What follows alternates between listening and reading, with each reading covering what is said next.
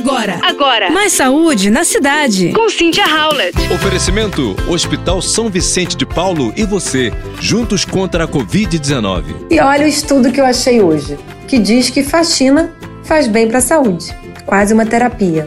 Portanto, arrumar a própria casa pode manter a mente saudável e a saúde em dia, como mostram novos estudos. Um estudo da Universidade da Califórnia, publicado no Jornal de Personalidade e Psicologia Sociais, com casais com filhos, mostra que as mulheres afirmam ter uma casa suja e bagunçada tem níveis aumentados de cortisol, que é o hormônio do estresse.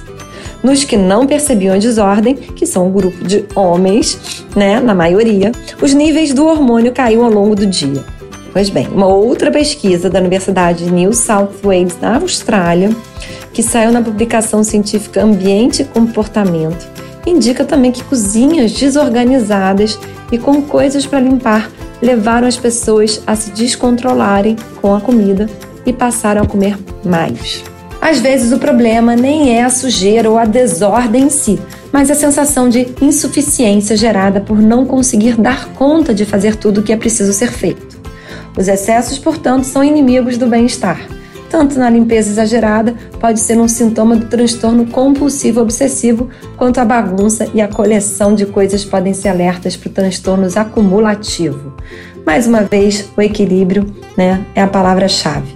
O ambiente tem que ser saudável, assim como os seus moradores. Você ouviu Mais saúde na cidade. com Cynthia Howlett.